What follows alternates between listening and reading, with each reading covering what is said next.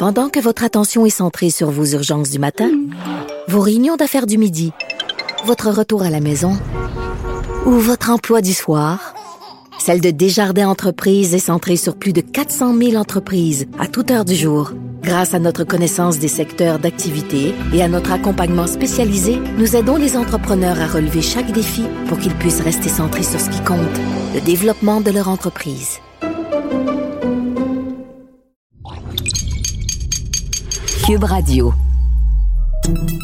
Salut, c'est Charles Dran avec l'équipe dans 5 minutes. On s'intéresse aux sciences, à l'histoire et à l'actualité.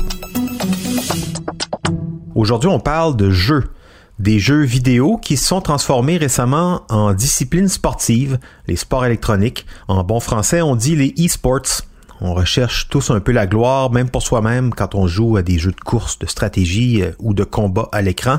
C'est l'esprit de la compétition et c'est normal, mais avec l'arrivée des nouveaux empires du jeu vidéo, la facilité d'organiser des compétitions en ligne, les événements mondiaux que sont devenus les tournois de jeux vidéo ont pris des proportions olympiques beaucoup d'argent, de publicité en jeu, si bien que les compétitions de e-sport ont suscité l'intérêt du Comité international olympique. C'est pas rien.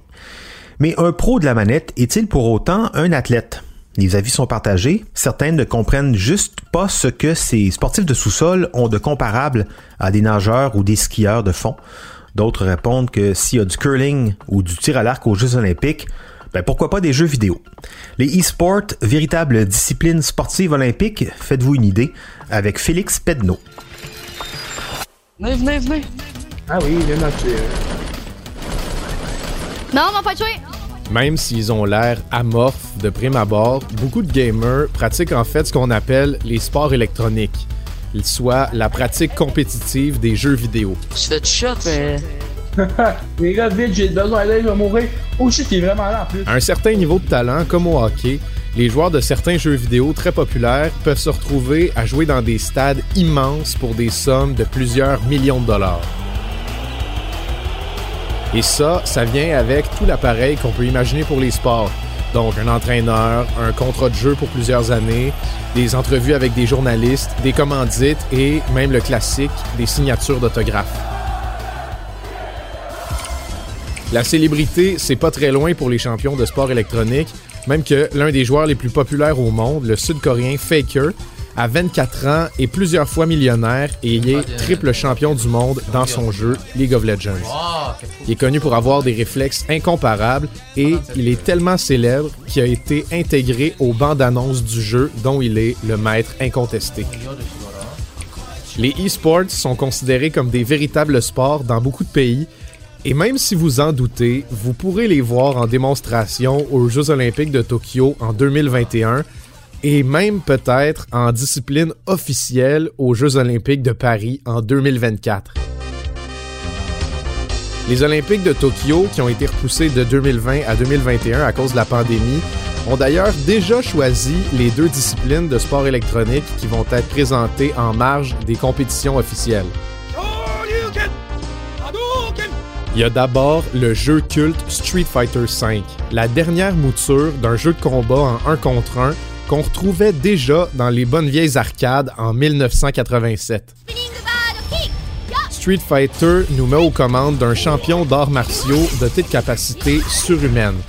L'objectif est de terrasser le champion du joueur adverse en réduisant sa barre de vie à zéro à l'aide d'enchaînements de coups et de capacités spéciales pour prédire les attaques de son adversaire puis bloquer ses combinaisons de coups infernales, faut non seulement une concentration à toute épreuve, mais aussi d'excellents réflexes.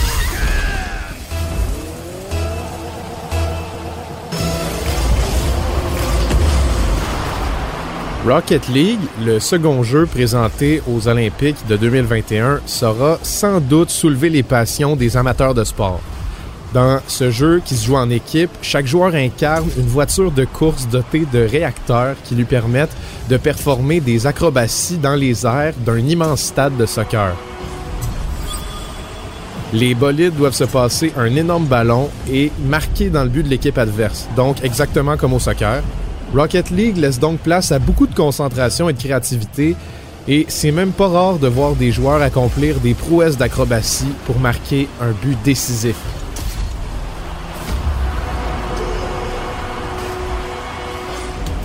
Pour beaucoup de gens dans cette industrie qui génère 2 milliards de dollars US par année, les e-sports, au niveau amateur comme au niveau professionnel, c'est des véritables sports. Dans une étude québécoise parue en 2019 par la chaire de recherche du Canada en technologie de l'information et de la communication en éducation, on apprend que les cyberathlètes, c'est comme ça qu'on appelle les pros du sport électronique, peuvent courir de 5 à 9 km en une heure avec la souris de leur ordinateur. Tout ça seulement avec des coups de poignet. Et même s'ils bougent pas, les joueurs de e-sports sont extrêmement concentrés. Sur le jeu StarCraft 2 par exemple, qui est la discipline la plus populaire en Corée du Sud, les statistiques montrent que les meilleurs joueurs peuvent entreprendre environ 300 actions par minute, et ce, durant des parties qui peuvent s'étendre sur 45 minutes. Pas surprenant que le plus grand danger qui guette les joueurs de l'industrie, ce soit le syndrome du canal carpien, une blessure du poignet qui force plusieurs joueurs à prendre leur retraite parce que leurs réflexes sont tout simplement plus au rendez-vous. Pour préserver les réflexes et la concentration des cyberathlètes, les équipes de e-sports engagent des physiothérapeutes, des kinésiologues et des nutritionnistes. Les pros doivent s'entraîner, faire des étirements avant et après les sessions de jeu, avoir une alimentation stable et dormir toutes leurs heures de sommeil. Bref, ils doivent se comporter comme des vrais athlètes.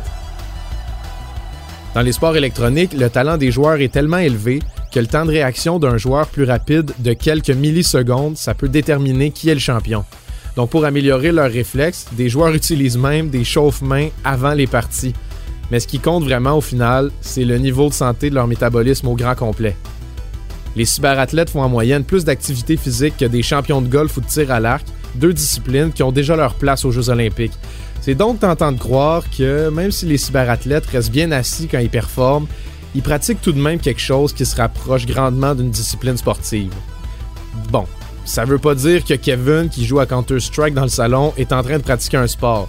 Mais vous pouvez toujours lui dire que s'il en faisait, qu'il dormait 8 heures par nuit puis qu'il finissait toute son assiette, il serait bien meilleur au jeu qu'il l'omnubile le temps. Pour être meilleur avec ses manettes, il faut être en bonne santé. Pour ma part, je reste très perplexe sur l'arrivée des e-sports aux, Jeux olympiques. Tant qu'à ça, pourquoi pas des, tournois de, de? Je sais, je suis sans doute déjà trop vieux pour comprendre, mais euh, ici, on dirait que le comité des Jeux olympiques est plus attiré par les gains financiers de l'industrie des jeux vidéo que par euh, le dépassement de soi et d'accomplissement du sportif face à son écran. Vu tous les types de jeux disponibles en plus, pourquoi ne pas en faire un événement à part complètement les jeux du e-sport. Ce sera peut-être l'occasion euh, d'en reparler. Merci Félix Pedneau. C'était en cinq minutes.